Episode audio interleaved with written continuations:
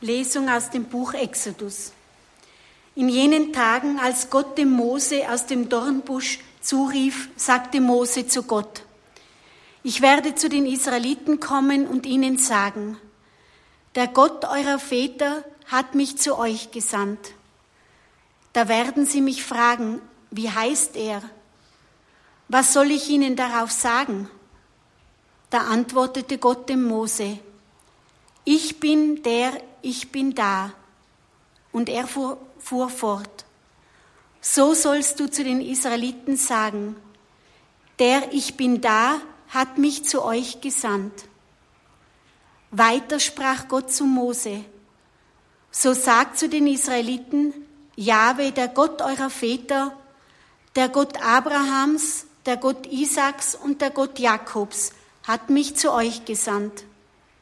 Das ist mein Name für immer.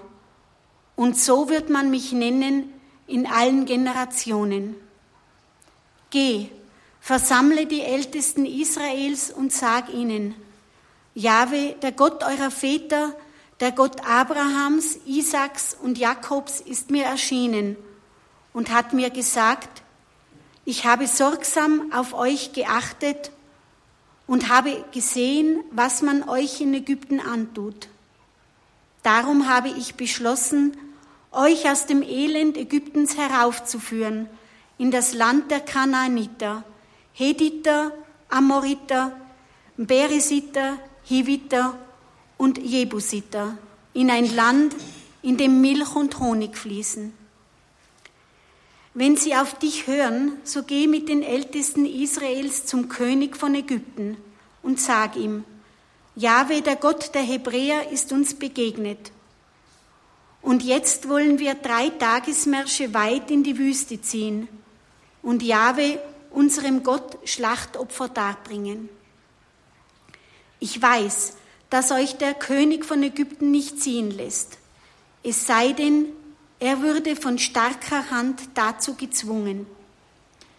Erst wenn ich meine Hand ausstrecke und Ägypten niederschlage, mit allen meinen Wundern, die ich in seiner Mitte vollbringe, wird er euch ziehen lassen.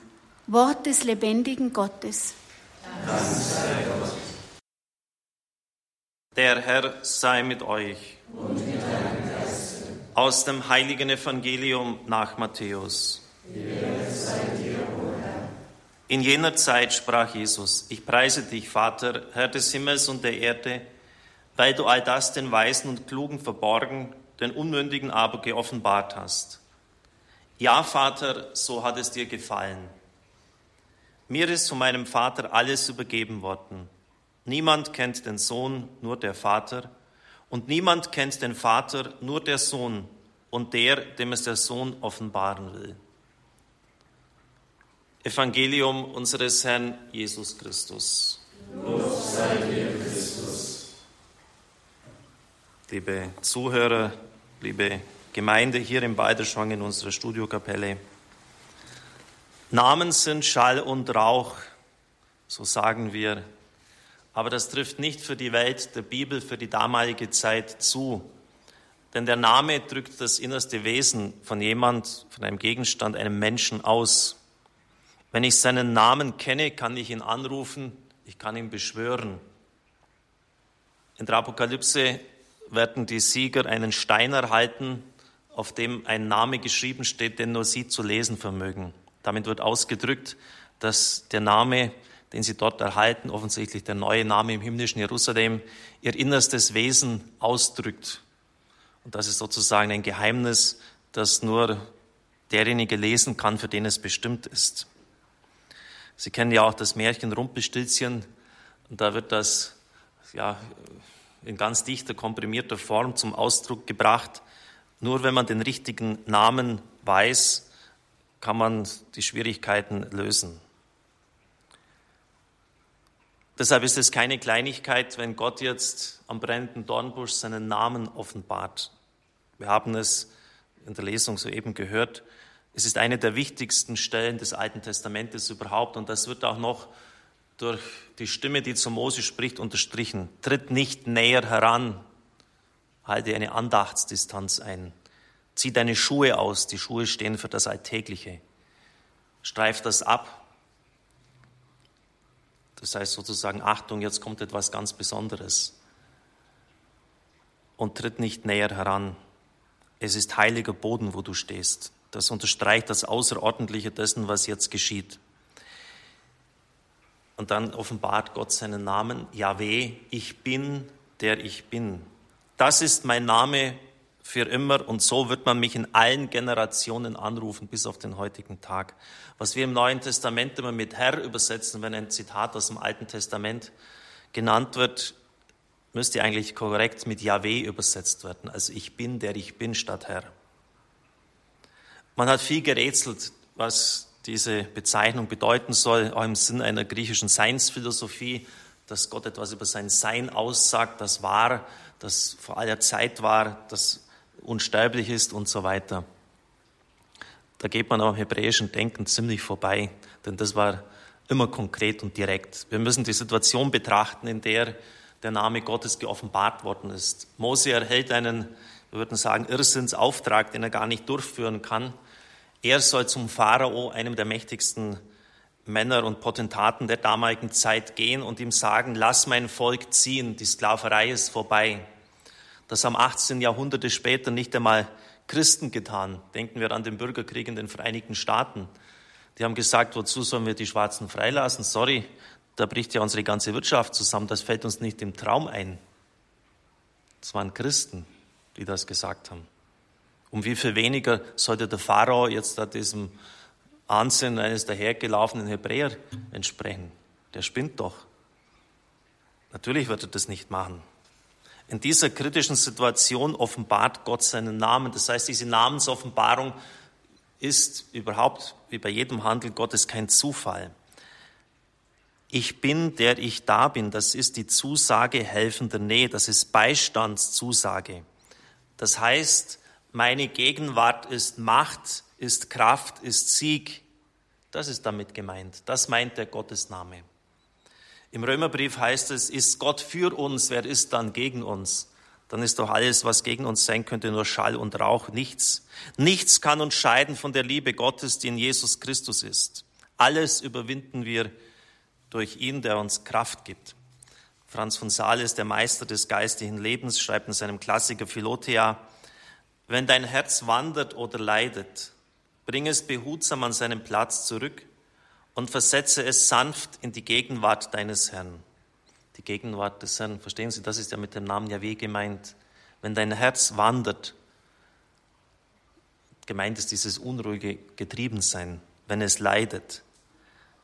Und dann auch so, das ist so ganz typisch für ihn, das nützt dann nichts, sich aufzuregen und furchtbar, warum bin ich nicht ruhig? Bring es behutsam in seinen Platz zurück, versetze es sanft in die Gegenwart des Herrn. Also das ist eine Geduldsübung immer wieder machen. Und selbst wenn du in deinem Leben nichts getan hast, außer dein Herz zurückzubringen und wieder in die Gegenwart unseres Gottes zu versetzen, obwohl es jedes Mal wieder fortlief, nachdem du es zurückgeholt hattest, dann hast du dein Leben wohl erfüllt. Also das kann ein Lebenssinn sein, sich die Gegenwart Gottes immer wieder vor Augen zu führen und in seiner Gegenwart dann zu wandeln, zu handeln, zu sprechen und sie natürlich dann auf die anderen Menschen auszustrahlen. In der Apokalypse heißt es mehrfach, der, der auf dem Thron sitzt, das ist der, der war, der ist und der kommen wird. Das heißt, Gott umfasst alle Zeitdimensionen, Vergangenheit, Gegenwart und Zukunft. Das ist für uns natürlich ein Geheimnis und nicht fassbar, denn wir haben ja nur eine Zeitdimension zur Verfügung, die der Gegenwart. Hier und jetzt ist Gott da. Und das ist entscheidend, wenn Sie ein Gebet beginnen, dass Sie sich sammeln, ruhig werden, den Atem kommen und gehen lassen, vielleicht eine Kerze betrachten und sich in die Gegenwart Gottes versetzen. Er ist da. Und zwar nicht irgendwo, sondern hier und nicht irgendwann, sondern jetzt. Hic et nunc, wie man so schön sagt. Hier und jetzt ist er da. Er will mit dir ins Gespräch kommen. Er will dir etwas sagen. Und das ist wichtig. Mutter Angelika hat das als einen Kernpunkt ihrer Spiritualität betrachtet, weil sie eigentlich verrückt werden hätten müssen, wenn sie bedacht hätte, was sie alles zu tun hat, welche Gefahren das sein könnten äh, mit den ganzen Schulden und den Problemen, als sie das Fernsehen IWTN begonnen hat. Sie blieb nicht in der Vergangenheit hängen. Sie hatte keine Angst vor der Zukunft. Also bei weitem nicht, wie sie eigentlich hätte haben müssen, angesichts der Schuldenberge, die sie damals zu Beginn aufgetürmt hat. Sie hat ganz versucht, in der Gegenwart zu leben, denn nur in der Gegenwart kann ich Gott erfahren. Der Herr sagt in der Bergpredigt, jeder Tag hat genug eigene Plage. Und dass wir zusammenbrechen im Heute hängt damit zusammen, dass wir die Last der, Gegend, der Vergangenheit und die Sorge um die Zukunft dem heutigen Tag aufbürden. Und dann wird es zu viel. Also zunächst einmal dieser Gottesname sagt Gegenwart aus und sagt rettende, heilende Macht aus. Er ist hier und seine Gegenwart ist helfend, ist heilend. Sie tut uns gut. Aber es ist noch etwas ganz Entscheidendes notwendig. Und das hat Rick Joyner in einem schönen Meditation überschrieben mit Ich bin uns geschenkt. Es ist nämlich wichtig festzustellen, als was sich Gott denn offenbaren will. Sicher, grundsätzlich, seine Nähe ist immer gut, egal wie sie ist. Aber man muss, muss trennscharf hinschauen, als was will sich denn Gott uns zeigen? Jetzt, so Rick Joyner, siehst du mich als Herr des Gerichts, du musst mich aber auch als den Herrn des Sabbats sehen. Ich bin beides. Du musst mich als Herr der Heerscharen kennen und meine Armeen betrachten, und du musst mich als Friedensfürst sehen. Ich bin der Löwe von Juda und ich bin auch das Lamm. Meine Weisheit kennen heißt auch den rechten Zeitpunkt kennen. Du wandelst nicht in Weisheit, wenn du mich in einem Moment als Löwen programmierst, in dem ich als das Lamm erscheinen möchte. Du musst darin bewandert sein, wie du mir als dem Herrn der Herrscher in die Schlacht folgst. Und du musst wissen, wann du mir als dem Herrn des Sabbats zu Füßen sitzen sollst. Dazu musst du meinen Zeitplan kennen. Und den kannst du nur kennen, wenn du dich ganz nahe zu mir hältst. Das kommende Gericht über jene, die mich anrufen, aber mich nicht wirklich suchen, sieht so aus, dass sie zusehends meine rechte Zeit verpassen. Sie werden sich am falschen Platz befinden, das Falsche tun und sogar die falsche Botschaft predigen. Sie werden ernten wollen, wenn es Zeit ist zu sehen und sehen, wenn die Zeit gekommen ist zu ernten. Deshalb bringen sie keine Frucht. Um mich wirklich zu kennen, musst du mich in der Gegenwart kennen weder als der, der ich war, noch als der, der ich sein werde, sondern als der ich bin. Wenn du nicht jeden Tag zu mir kommst, kannst du mich gar nicht als den ich bin kennen. Du kannst mich als den ich bin nur kennen, wenn du in mir bleibst. Hier hast du meine Urteile geschmeckt. Du bist dabei, mich in andere Eigenschaften zu sehen, in anderen Eigenschaften zu erblicken. Du wirst mich nicht ganz kennen, wie ich bin, bis du in der Ewigkeit leben wirst. Hier passen die verschiedenen Aspekte meines Wesens vollkommen zusammen, doch sie sind schwer zu sehen für jene, die im Bereich der Zeit unterwegs sind. Das ist auch eine schöne Aussage. Wir bekommen es ja kaum zusammen oder nur schwer, dass Gott wirklich der Barmherzige ist, auf der anderen Seite aber auch der Gerechte und der Richter. Wir haben sozusagen nur zwei Enden der Kette in der Hand, aber das verbindende Mittelstück, es existiert, aber wir sehen es nicht. Aber in der Ewigkeit werden wir sehen, wie beides perfekt harmoniert, wie das zusammengehört, der Löwe von Juda und das Lamm, der Friedensfürst und der Herr der Heerschar. Das ist nur etwas ganz Entscheidendes, liebe Brüder und Schwestern im Herrn. Gott ist Yahweh, die Offenbarung seines Namens, als der Daseinende. Seine Nähe ist helfend, ist heilend. Das ist klar, das ist immer gegeben. Auch wenn er zum Gericht kommt, ist es immer rettend, heilend. Aber wir müssen dann noch genauer hinschauen, als was will er sich denn jetzt in diesem Augenblick offenbaren. Davon hängt ja dann mein Handeln ab. Und deshalb kann es nicht darin das Heil begründet sein, einfach loszustürmen, jetzt mal irgendetwas zu machen. Man kann vieles Gute machen sondern man muss das Richtige zum richtigen Zeitpunkt tun. Und darin besteht die Kunst. Wenn Sie das Richtige tun und der Zeitpunkt ist nicht richtig, dann, das habe ich selber schon erlebt, dann können sich die, den Kopf einrennen an der Tür. Es geht einfach nicht. Sie werden die Frucht nicht ernten. Das Richtige zum richtigen Zeitpunkt tun. Und dann darf man erleben, wenn man sich zumindest darum bemüht, das wird natürlich in dieser Erdenzeit nicht immer perfekt gelingen, dass sie ein bisschen im Schachspiel Gottes mitspielen dürfen. Das habe ich im Radio oft erlebt, dass er dann die Positionen, die Figuren genau zur richtigen Zeit schiebt und stellt.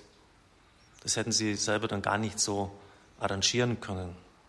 Sie können es ja mal im Kleinen versuchen, dass Sie jetzt dem Herrn in der Früh sagen, Herr, ich begebe jetzt ja mal das Management des heutigen Tages, alle Begegnungen, alle Gespräche, füge und führe du sie und segne jetzt schon in der Früh alle Leute, die mir begegnen, mit denen ich zu tun habe. Und zeig dich, ich bin offen für das, was, wie du mich heute haben möchtest. Zeig dich, ich möchte das tun, was du mir sagst. Amen.